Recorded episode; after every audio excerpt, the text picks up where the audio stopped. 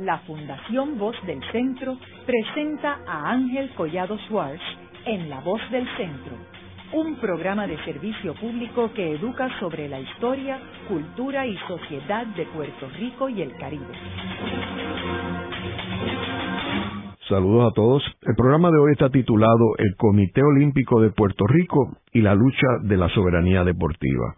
Hoy tenemos como nuestra invitada la doctora Vilma Bujosa Rosario, quien es eh, historiadora y autora del libro titulado El Comité Olímpico de Puerto Rico, la lucha de la soberanía deportiva bajo la subordinación política de los Estados Unidos 1948 a 1982.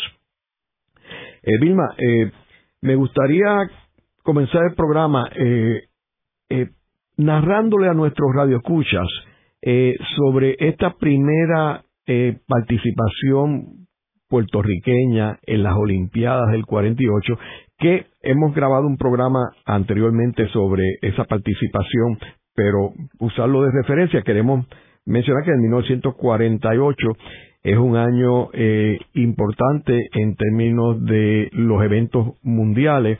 En el caso de eh, lo que estaba pasando en el mundo, había terminado la Segunda Guerra Mundial en el 45 y ya estábamos insertados en la Guerra Fría, donde los aliados de los Estados Unidos, que era la Unión Soviética, se convierten en los enemigos, los contrincantes de los Estados Unidos. En el caso de Puerto Rico, ya ese es el año cuando eh, Harry Truman eh, visita Puerto Rico a principios del año y luego son las primeras elecciones para gobernador en 1948.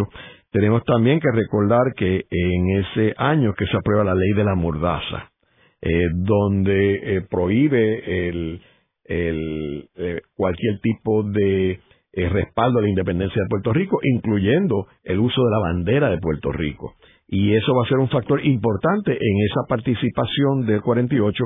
Tenemos que ver que no había habido Olimpiadas anteriormente, los cuatro años anteriores, debido a la Segunda Guerra Mundial. Así que en este momento se celebran estas Olimpiadas en Londres.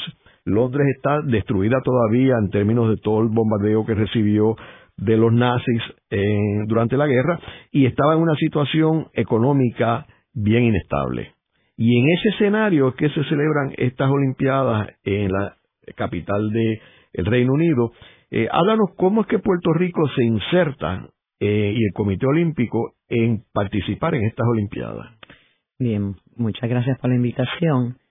Eh, vámonos un poquito atrás. Eh, ya en 1930 es la primera participación de Puerto Rico en unos Juegos internacionales, eran regionales, eran los Juegos Centroamericanos, eh, y del Caribe es invitado a la segunda edición.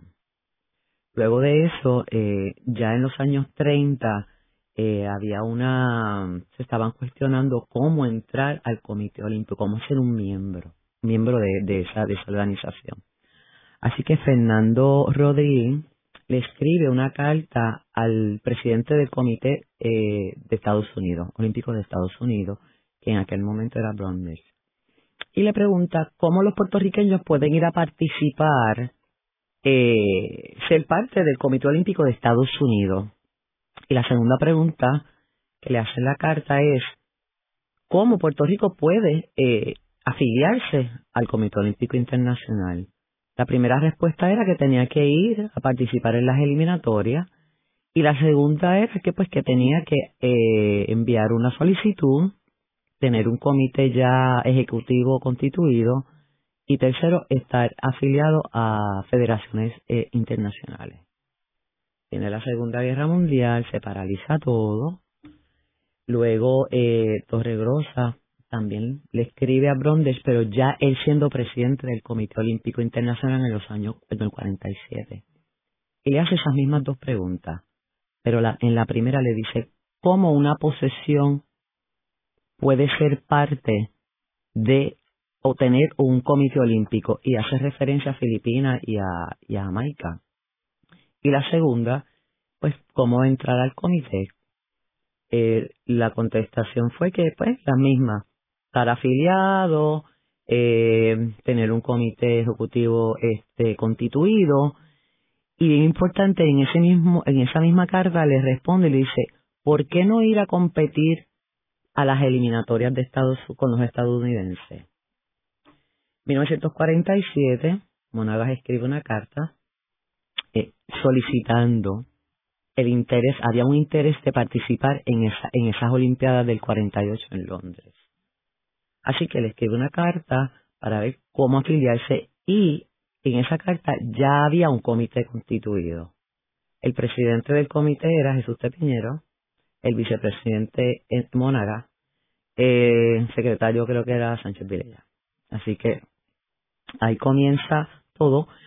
Eh, Otto Meyer, que es un canciller, eh, el canciller del Comité Olímpico, lo recibe. Dice, usted tiene todo el aval para ser parte de nuestra organización, pero, y recalca que no está de acuerdo, o sea, que no puede, sobre el comité, sobre el comité ejecutivo, no puede haber eh, ningún miembro eh, gubernamental, que ese comité tiene que estar constituido por miembros de asociaciones deportivas que a su vez tenían que estar afiliados a federaciones internacionales.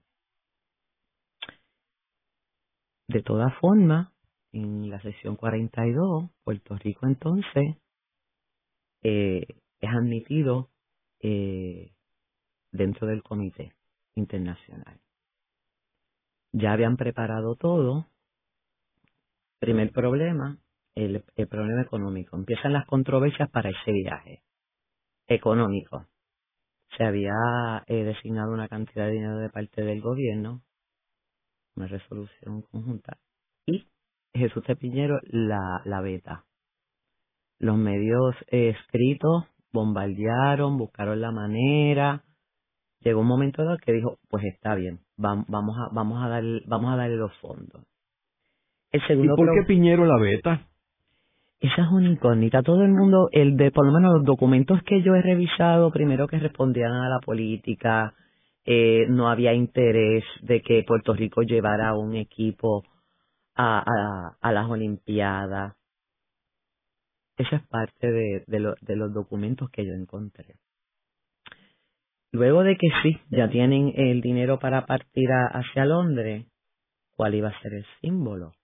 Estados Unidos compite en las Olimpiadas, así que no podían haber dos símbolos. Y ahí comienza esta, este debate. ¿Qué, qué, ¿Qué es lo que nos va a representar? ¿Cuál va a ser ese símbolo? Así que deciden, como usted dijo en otro programa, que esa bandera con el escudo, eh, y esa fue la que llevaron. Eh, llegan a Londres, eh, desfilan con la bandera de, del escudo. Sin embargo, cuando yo estoy haciendo la investigación, encuentro unas imágenes en el Museo del Archivo del Comité Olímpico.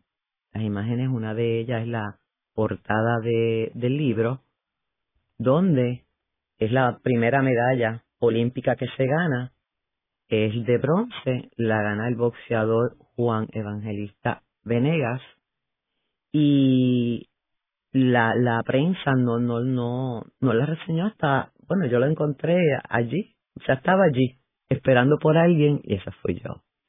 Además de esa foto, de esa imagen, encontré que la bandera de Puerto Rico estuvo en la ceremonia oficial de apertura, estuvo en la Villa, en la Villa Olímpica en Richmond, eh, así que nuestra bandera sí estuvo presente en el 48. Lo único es que no estuvo en el desfile, ¿verdad? No, no estuvo en el desfile. Sin embargo, yo me yo entré a YouTube a ver esa ceremonia que ya estaban grabándola y hay una escena, hay una hay una hay una una parte de, de, del, film que uno ve esa bandera ahí y yo la detuve y yo dije, esa es la bandera de Puerto Rico. Y volvía. Cuando comienzan los juegos, la, la, las banderas van en orden alfabético y esa era la bandera de Puerto Rico. Tengo otra foto donde aparecen las dos banderas de Cuba y la de Puerto Rico, como es en blanco y negro, es imposible que hubiesen dos banderas. Cuba estaba entre las primeras y Puerto Rico entre las últimas. Así que esa bandera sí estuvo ahí. Entonces, en ese primer eh, evento eh, olímpico internacional del equipo de Puerto Rico, vemos que Puerto Rico gana medalla que de bronce, ¿verdad? Pero ganamos una medalla en, la primera vez en la historia de Puerto Rico que participamos en unas Olimpiadas. En la primera, una medalla. Correcto. Y entonces, ¿qué sucede? Eh, ¿Hubo algunas consecuencias en Puerto Rico por la participación en esas Olimpiadas? ¿Consecuencias políticas eh, o con los Estados Unidos? ¿No descubriste ningún documento que los americanos, el gobierno americano se molestara? No. Para esos juegos no. Entonces, ¿qué sucede en el 52? Que tenemos que ver que ya en el 52 Europa está fortaleciéndose.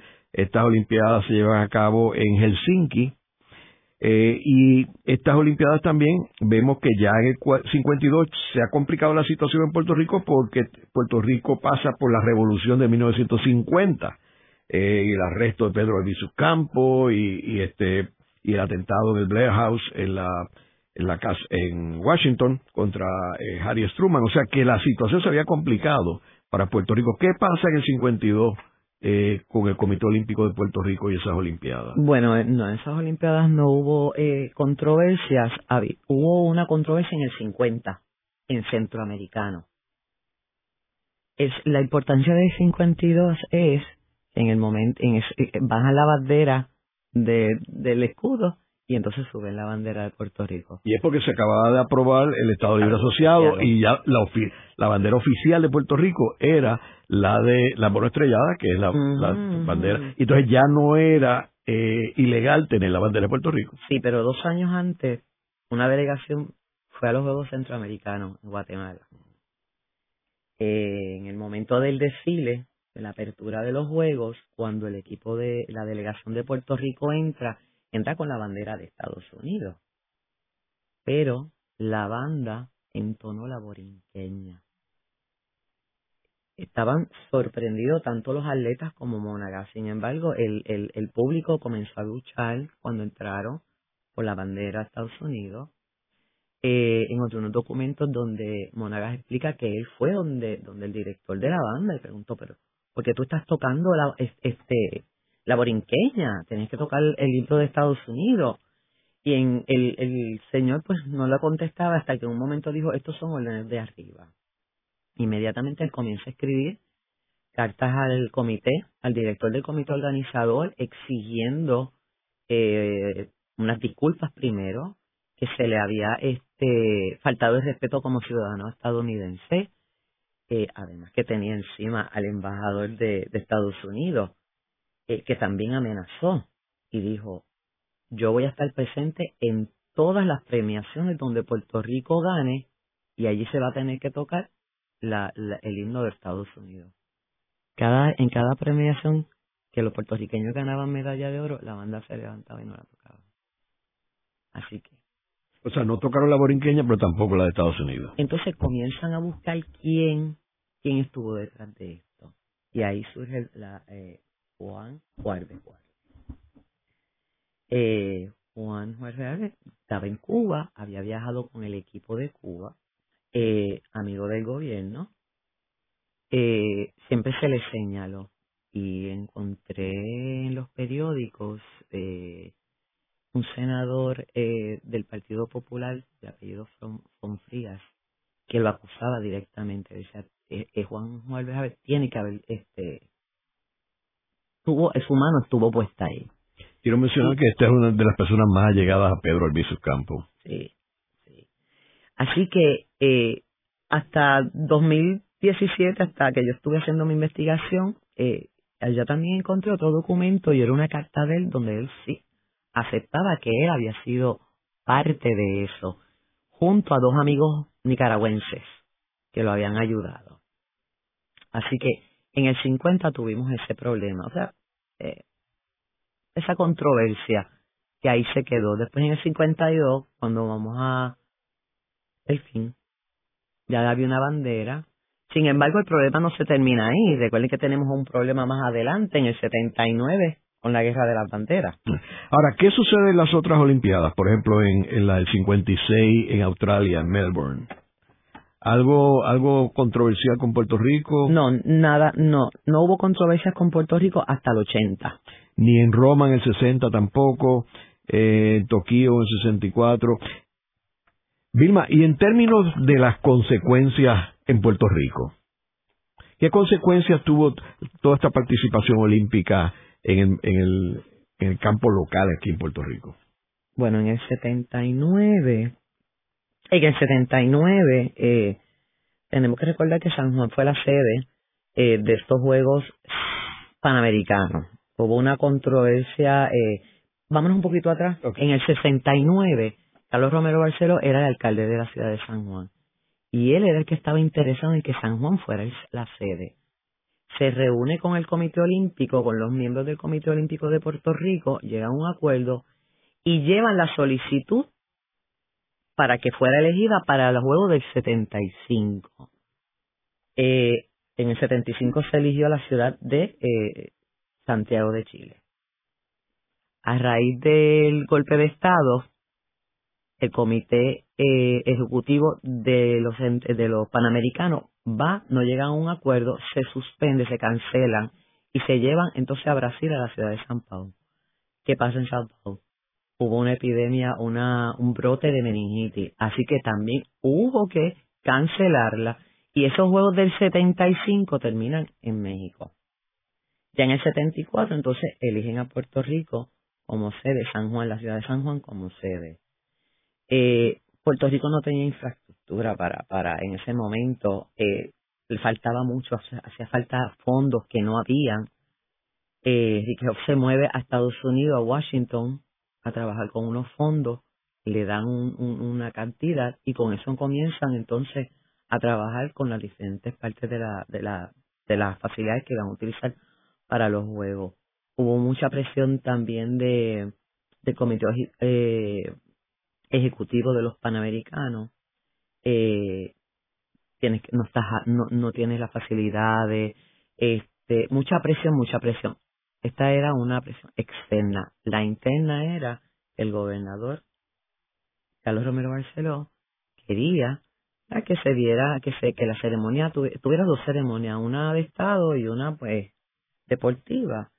Y hubo muchos choques, muchos choques en esa, en ese, en ese evento. Eh, 1980, eh, sabemos que hubo un boicot de parte de los Estados Unidos. Eh, Carter estaba en contra de los juegos, de, de que fueran los juegos en Moscú de casualidad también Los Ángeles habían competido con Moscú para esas Olimpiadas.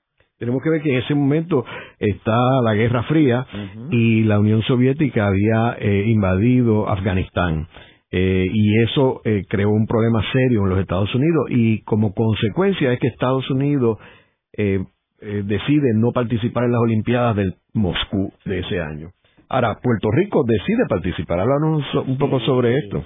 Bien, este ya el presidente Carter pues dijo que no, que no, que no quería que participara, no sé qué. Primero habla con el comité olímpico, con el presidente del comité olímpico de Estados Unidos, que no estaba de acuerdo, que ellos querían ir. Eh, hasta en un momento dado que él dice, yo no le voy a dar visa a ningún ciudadano estadounidense para participar y ahí entra Puerto Rico. Como ciudadano estadounidense y que se mueve a Casa Blanca, al Departamento de Estado. Eh, su tesis es maravillosa, eh, donde él le, dice, nosotros tenemos un comité olímpico no por ser estadounidense, por ser puertorriqueño. Y esto no les pertenece ni a ustedes ni a Moscú, le pertenece a 134 países. Y Puerto Rico va a ir. Eh, fue insistente, llegaron a un acuerdo y entre los acuerdos más importantes es que no iban a haber restricciones si el Comité Olímpico de Puerto Rico decidía ahí.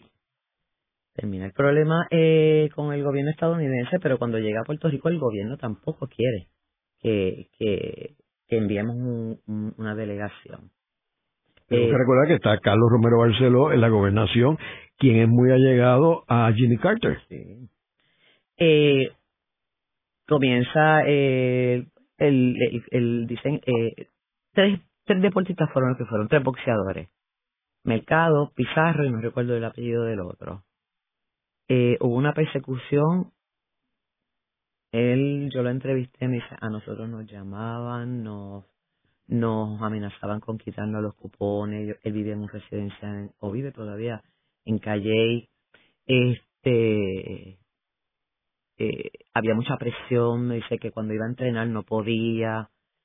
El Comité Olímpico también, eh, habían llamadas, llegaban llamadas, y que eh, decide enviarlo secretamente a, a México para que él dice él me dijo a mí no me adapté estaba solo y aunque hablaban el español se me hizo bien difícil. Yo tenía una presión y allá me llegó una carta de Luis Ferré que estaba en el Senado en ese momento eh, pues señalándome que yo no era nada que yo no representaba la isla que iba con dinero extranjero.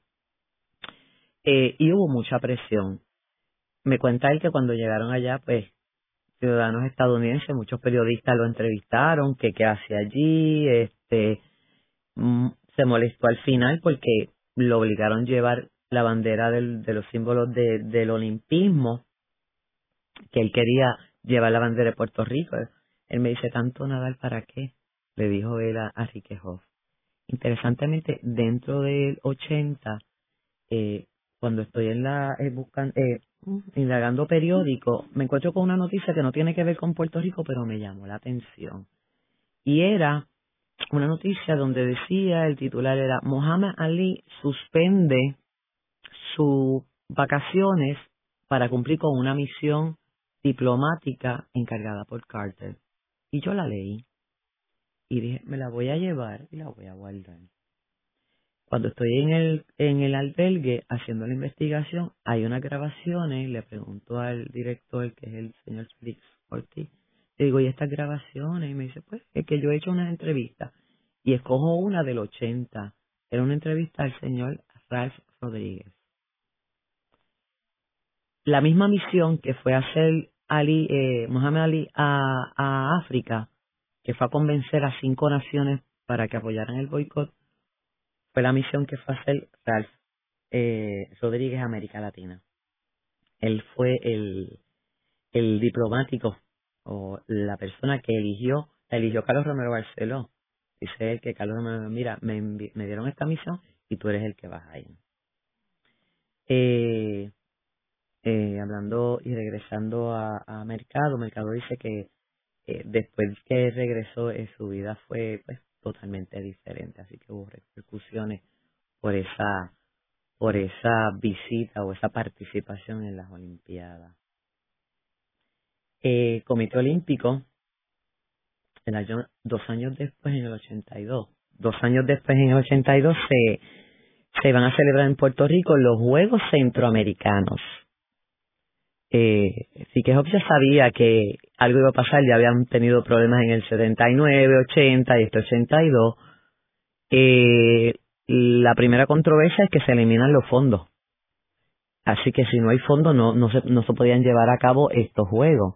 Además había una disputa, en disputa entre el alcalde de Mayagüez en aquel momento, Benjamín, y era el rector del colegio de Mayagüez. Por las facilidades estaban eh, discutiendo, no, vamos a hacer esto aquí y eso era eso eso es eso le, le, corresponde al comité organizador, no ni al alcalde ni al ni al, ni al rector ni al gobierno. Eh, Enrique en ese momento era el presidente de la organización. Tenía dos cargos, presidente de la organización y presidente del Comité Olímpico. Así que él decide reunirse eh, con el comité ejecutivo y cancelar los Juegos de Mayagüez. Tenía que buscar una seda, quedaba poquito tiempo, así que le solicitan al gobierno cubano a ver si ellos ceden. Y sí, el gobierno cubano cedió, el Comité Olímpico organizaron eso en corto tiempo, no había dinero, así que Enrique eh, ideó la campaña conocida como el Lismonero Olímpico, donde se recaudó eh, fondos para llevar esa delegación, además de los pasajes, los uniformes, llevaron este periodista, entrenadores, se pudo pagar todo y con el sobrante se compraron los terrenos de Salinas, que hoy es el albergue olímpico. ¿Y cuál fue el resultado de esa participación de Puerto Rico? Eh, ese fue el año que participó Angelita Lin, eh, muy, eh, muy destacada. Haremos una breve pausa, pero antes los invitamos a adquirir el libro Voces de la Cultura, con 25 entrevistas transmitidas en La Voz del Centro. Procúrelo en su librería favorita o en nuestro portal.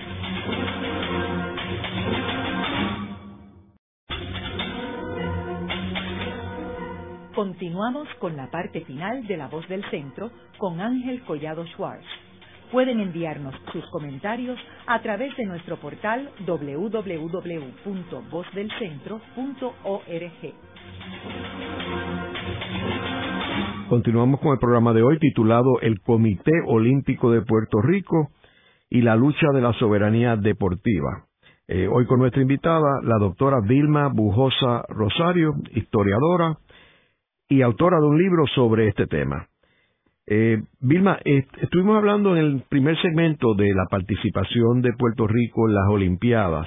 Eh, a partir de 1948, que es las primeras eh, Olimpiadas que se hacen después de eh, terminada la Segunda Guerra Mundial, eh, vemos también que uno de los participantes más fuertes, que era Alemania, pues no podía participar porque Alemania estaba en ese momento dividida y estaba en medio de todo una lucha entre eh, Alemania del Este, el Oeste, el bloqueo de Berlín, o sea, era bien complicado toda esta situación. Eh, y Japón, por ejemplo, que era otro, otro contrincante en las Olimpiadas, pues estaba en pleno eh, recuperación después de la bomba atómica eh, que se tiró en, en ese país.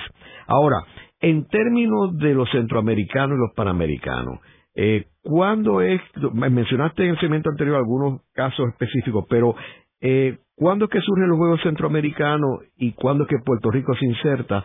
Y los Panamericanos, que son más amplios que los centroamericanos, porque incluye a Estados Unidos y a Canadá.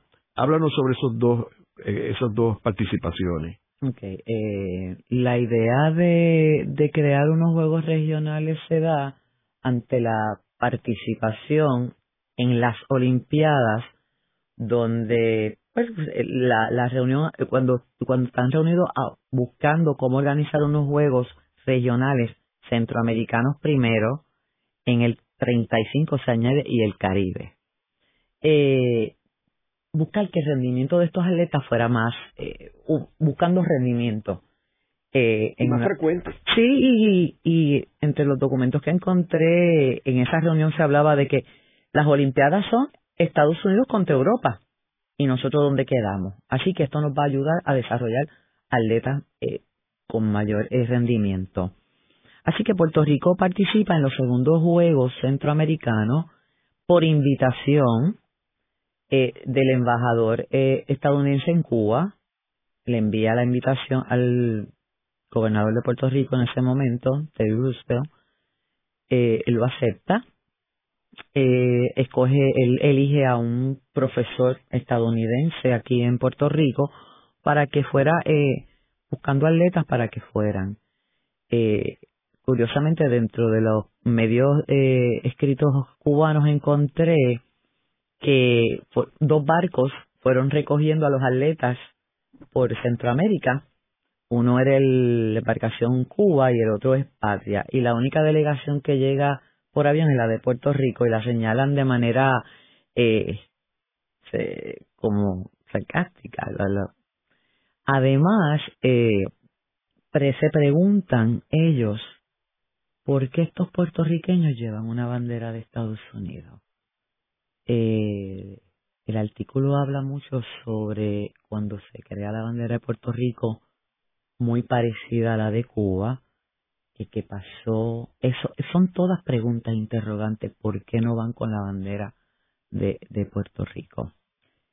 Eh, los Juegos Panamericanos eh, surgen a raíz de que había estos otros países que no participaban en los centroamericanos tener unos juegos donde todo el continente participara. Eh, se organizan los juegos la primera celebración se iba a llevar a cabo en Buenos Aires en 1942, pero a raíz de la Segunda Guerra Mundial estas se suspenden. Así que los primeros Juegos eh, eh, Panamericanos se llevan a cabo en Buenos Aires y Puerto Rico no participa. Puerto Rico participa ya en la segunda edición, en ambas eh, Juegos Regionales. Eh, México en la segunda edición. O sea que Puerto Rico eh, entra a los Juegos Centroamericanos y los Panamericanos la segunda ocasión que se llevan estos Juegos. Ahora, ¿qué sucede en términos de esta participación puertorriqueña en, los centroamericanos y los panamericanos eh, en términos de controversia eh, surgidas? Este, quizás este podamos hablar de la de eh, Cerro Pelado, que, que, era complicada porque era la delegación cubana eh, viniendo a Puerto Rico. Tenemos que recordar que en la Guerra Fría había llegado al Caribe a través de la Revolución Cubana en 1959. O sea que la situación estaba bastante tensa en términos de las relaciones de Estados Unidos con Fidel Castro eh, y luego particularmente de el intento de eh, Bahía Cochinos este, y, lo que sucedió en, ese intento de la CIA que fracasó eh, ante la falta de respaldo de los cubanos a esa invasión eh, norteamericana. Eh, y, y entonces la situación de la crisis de los misiles también había sucedido. Eh, o sea que la, la relación era una cordial, pero no era muy buena. y estaba en medio de la Guerra Fría. Háblanos sobre qué sucedió en el Cerro Pelado. Bien, eh, vámonos un poquito atrás. Vamos a comenzar con los Juegos del 58. Se van a celebrar en Venezuela se suspendieron porque hubo unas elecciones generales, así que el, la organización decidió moverlas a enero, justamente comenzaron cinco días después de la revolución en el 59. Así que Cuba no participa en esa edición. Regresa a Cuba en el 62 a lo que fueron en Jamaica. Eh, inmediatamente ya en el 62, en el 61 se elige a Puerto Rico la ciudad de San Juan para celebrar los Juegos Centroamericanos. Eh, ya acercándose la fecha, en ese momento eh, el secretario de Estado habla con el presidente del Comité Olímpico y le solicita que no invite a Cuba, porque teníamos muchos cubanos aquí. Eh, número uno, la seguridad eh, y también había que eh, solicitarle a Estados Unidos la autorización para la visa. Eh, él le dice que no, que no puede hacer eso, que parte del reglamento eh, del Comité Olímpico Internacional y del Comité de los Centroamericanos es que todos los miembros tenían que ser invitados. Así que ahí comienza, eh, empezamos en Puerto Rico, pero teníamos que esperar, ¿verdad?, que los Estados Unidos decidiera si le iba a dar esa visa. Luego, Estados Unidos eh, se le empezó a escribir, el presidente del Comité Olímpico eh, Puerto Rico comienza a escribir al Departamento de Estado, hablando sobre la organización, etcétera. Y Estados Unidos entonces cede a darle una visa y le dice, ok, yo te voy a dar la visa, pero número uno me vas a enviar todos los credenciales de todas las personas que van a llegar a Puerto Rico. Atletas, entrenadores, este, médicos, todo. Y número dos, yo te voy a dar la visa, pero tú vas a venir a través de un tercer país. Y hasta Estados Unidos le dice por dónde va a llegar. O te vas a, Jamaica o te vas a México, te bajas del avión y llegas a Puerto Rico, porque tú no, tus aviones no pueden aterrizar aquí porque los vamos a confiscar. Obviamente, el, el gobierno cubano dijo que no. Y se envía la, se ya se había enviado la invitación, no sabían nada de Cuba, si iba a llegar o no y una buena mañana se amanece y ven en la costa de San Juan el barco Cerro Pelado. ¿Qué pasa ahí? Eh, yo estaba en aguas internacionales, rápido pues la, Guardia Costanera, muchos helicópteros, eh, encontré en uno de los documentos que le decían eh, a través de un megáfono, le decían, si entras a aguas nacionales, te vamos a confiscar el barco. Así que ellos se quedan ahí. Un grupo del Comité Olímpico de Puerto Rico llega a la embarcación y comienzan una conversación y ellos Decía, nosotros no nos vamos, los vamos a venir a buscar en, en la de la Guardia Costanera y ellos se negaron a montarse ahí. O no, no, si nosotros tenemos barcos aquí que podemos llegar de ninguna manera. Así que eh, en esto estuvieron hasta el mismo día de la inauguración. Eh, se movieron los atletas cubanos en lancha eh, de puertorriqueños y desfilaron, hubo una escolta, se les escoltó desde, desde el muelle hasta, hasta el parque. O sea que el barco nunca pudo entrar en aguas eh, de los Estados Unidos y pero los atletas participaron en la competencia. Sí. Y curiosamente esto mismo pasa en el 2010. En el 2010, en los centroamericanos de, de, de Mayagüez, Cuba tampoco, porque eso fueron eso fue lo mismo que le, lo mismo que le dijo el gobierno estadounidense al gobierno cubano. Te voy a dar visa tienes que venir a, través de un tercer país eh, van a haber unas restricciones. Pues Cuba no vino. O sea yo hago un paralelismo en esto en estos dos casos. Claro. Y qué pasó en el 2010 no participaron eh, se les hizo una invitación el gobierno de Puerto Rico o el Comité Olímpico eh, les ofreció hasta eh, ir a Cuba, eh, o sea, buscarlos en, un, en un avión eh, pagado por el, por, por el comité, y ellos se negaron. Ellos llegamos en un avión cubano o nos vamos. Y no participaron. Y no participaron. Y ese ha sido uno de los problemas en Puerto Rico siempre que hemos tenido, eh, hemos sido sede de juegos, la entrada de, de Cuba a la isla eh, los permisos los da el Departamento de Estado de los Estados Unidos. Así que. Pero ahora, actualmente, ¿sería esa la situación? Porque Estados Unidos tiene este, relaciones con Cuba. Yo creo que sería lo mismo. ¿Sí? Sí. Entonces, en términos de eh, otras controversias aquí en Puerto Rico, porque sabemos que esta de Cerro Pelado eh, estaba Roberto Sánchez Vilella en la gobernación, ¿no? ¿Hubo alguna participación de Roberto Sánchez Vilella en términos de este incidente? Él dejó todo en manos del secretario de Estado, Carlos Lastra. Lo dejó en manos de él. Y, eh, algo curioso que quisiera añadir y, y, recuerde ahora, ellos ellos estaban eh, eh, luchando para que el, el, el, la delegación de Cuba no llegara, pero ellos se habían preparado y estos documentos los encontré en el archivo general y había ya una un andamio completito cuando ellos llegaran busca eh, si algún si algún atleta pedía asilo a dónde había que llevar ese ese atleta este que había que hacer con él entonces era de policía migración de migración al departamento de estado de, de, estado de Puerto Rico y de aquí a Estados Unidos este no hubo ese año disidente también habla de de unas opera, de unos ellos le dicen operaciones, operación monja era uno y cuál era la otra, no recuerdo ahora. Y era que estaban estos agentes dentro de la, de la villa buscando que ellos eh, pues, eh, pidieran asilo político. Una parte interesante dentro. Esas fueron cositas que fui encontrando mientras iba haciendo la investigación. Me pareció eh, curioso, buenísimo y lo incluí también en mi libro.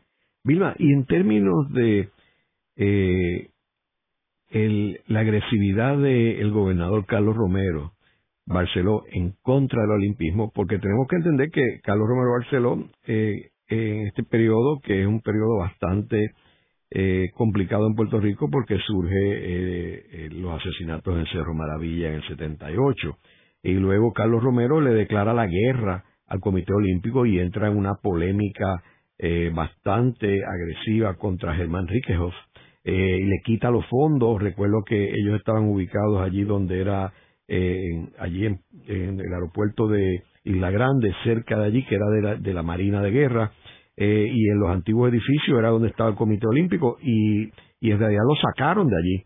Y Germán hacía reuniones en la grama, con una mesa allí, este, y le quitaron todos los fondos, y, y ahí pues eh, algunas firmas comerciales como la cerveza Schaefer entró una participación bien importante en el Comité Olímpico eh, y vemos que eh, era una polémica bien grande que se complica con el boicot de las Olimpiadas de Moscú y en el 1980 en la cual, como mencionamos anteriormente, pues Jimmy Carter, que era aliado de Carlos Romero Barceló, es el que propicia ese boicot y el Comité Olímpico de Puerto Rico decide ir y solamente van unos cuantos, como hablamos en el, en el segmento anterior, pero el, grueso del, Comité Olímpico no fue a Moscú. Eh, ahora, eh, en tu investigación hay algo más que, que tú este, has encontrado en términos de esta polémica de Romero eh, porque si bien los puertorriqueños respaldan el olimpismo, eh, saben que eh, Puerto Rico, de Puerto Rico convertirse Estado, no habría un comité olímpico de Puerto Rico como no lo hay en ninguno de los 50 estados de Estados Unidos. ¿Tú has encontrado algo en términos de esta controversia de Romero? Bueno, eh, esto yo le, yo le llamo la teología, 79 las banderas, 80 Moscú, 82 Mayagüez. Eh, eh, José César Barbosa Muñiz era el, secretario de Recreación y Deporte para los años 80 y él escribió un libro, eh, se llama El fracaso de la administración de Carlos Romero Barceló. Y de todo el análisis que hice del libro, la parte más interesante, que a mí me parece sumamente interesante, es ya terminando el 82, cuando Riquelme se lleva esos juegos a Cuba, y ellos tienen una conversación y él le dice, mira, esto es borrón y cuenta nueva. No voy a pelear más con, con, con Así que yo entiendo que él, pero antes dijo, yo no voy a pelear más con esto. O sea, no puedo, no puedo. Primero porque el pueblo de Puerto Rico apoya nuestros deportistas, esos son nuestros embajadores, son los que nos representan como puertorriqueños, no como ciudadanos estadounidenses. Así que eh, es, lo vemos, yo lo veo y cuando lo trabajé y lo analicé, yo trabajé esa investigación desde dos perspectivas. Primero de la identidad y segundo la de resistencia. O sea, e, e, nuestro, nuestro comité olímpico, muchas lo ven como, pues, como un, es un símbolo de este país, punto. Nos representa donde quiera que vayamos.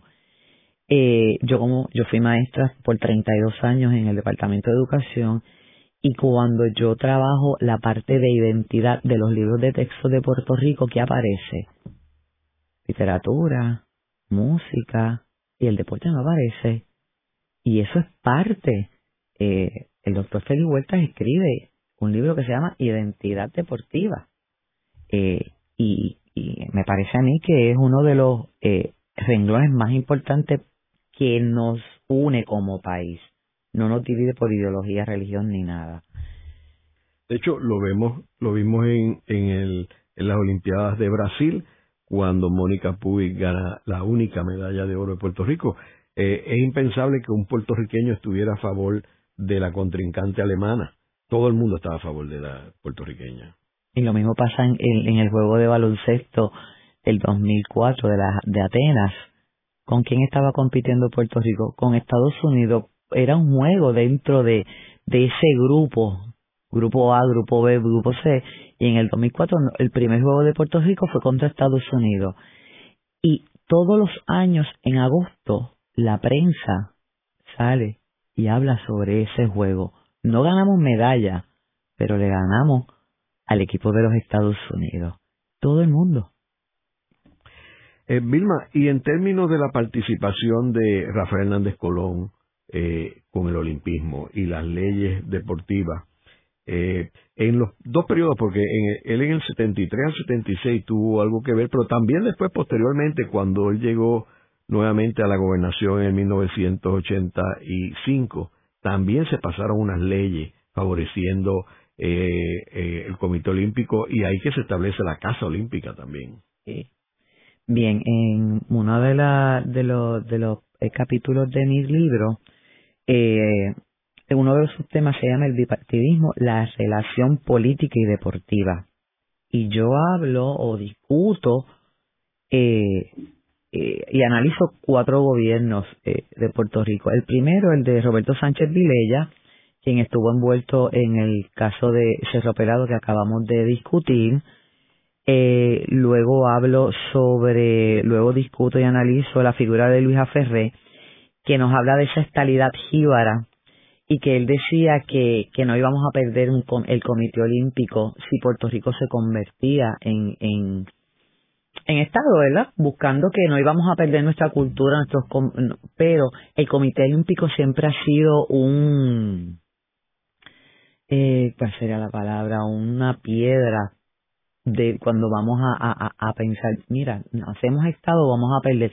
Y la gente cree que no, pero sí, le damos importancia a eso. Eh, luego de, hablo de la trilogía de Carlos Romero Barcelo y las controversias que ha tenido. Y por último, eh, la figura de eh, Rafael Hernández Colón, eh, quien es el, el autor de las leyes deportivas. Eh, cuando estuve trabajando sobre esto, muchos de los artículos que leía decía Puerto Rico ha sido eh, pionero en, este aspecto, donde le ha dado a los deportistas y al Comité Olímpico unas leyes constitucionales a nivel constitucional. Este, así que dentro de esto, lo primero que se le da es que se le da 15 días.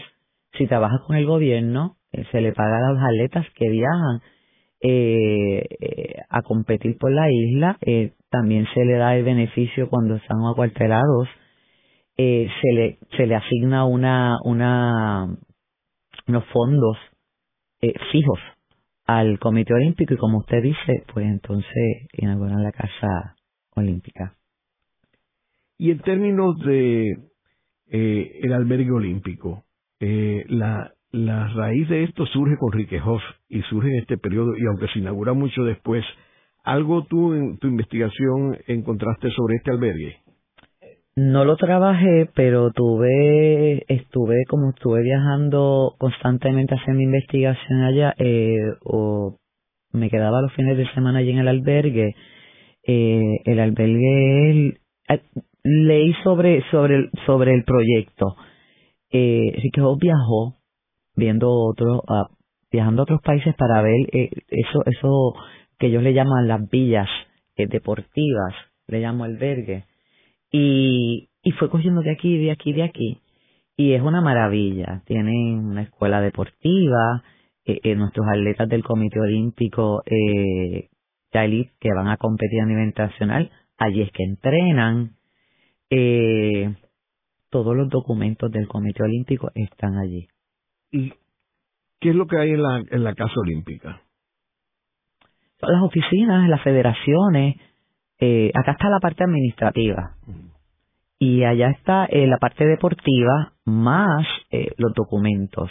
Y ahora están remodelando, van a hacer un teatro, van a hacer una, una, una librería con todo lo que se ha investigado sobre el deporte la historiografía de el deporte dentro de la historiografía es, es escasa, pero vamos a, vamos vamos paso a paso, estamos adelantando. Vilma, ¿y qué fue lo que te hizo, te motivó este tema para tu tesis, para escribir este libro?